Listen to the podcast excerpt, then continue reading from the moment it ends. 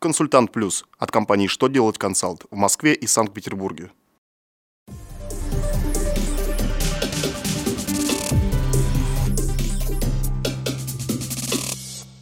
Добрый день! Для вас работает служба информации телеканала «Что делать ТВ». В студии Александр Трифонов и в этом выпуске вы узнаете Как заполнить 6 НДФЛ? Какие долги могут запретить передавать коллекторам? Какую меру предлагает Минпромторг для борьбы с реализацией алкоголя подросткам? Итак, о самом главном по порядку.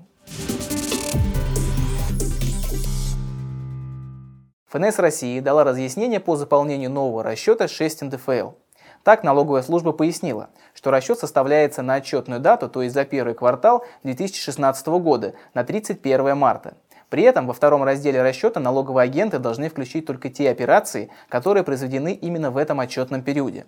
То есть операции, произведенные до 2016 года, во втором разделе 6 НДФЛ отражать не нужно.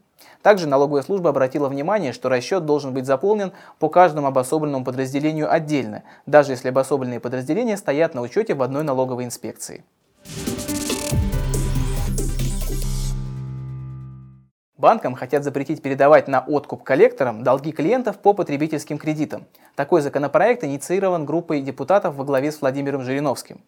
Они предлагают позволять взыскивать долги по потребительским займам только сотрудникам банков, оформленных по трудовым договорам.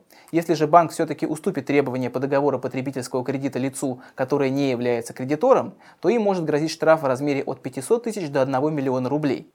Это защитит граждан от произвола коллекторов, которые не гнушаются выбивать деньги, применяя грубость, силу и угрозы. Тем более действующим законодательством правовой статус коллекторских агентств не определен, их деятельность не лицензируется, оказываемые ими услуги не стандартизированы. Несовершеннолетних, покупающих алкоголь, предлагают штрафовать. Минпромторг России работает над совершенствованием регулирования алкогольного рынка.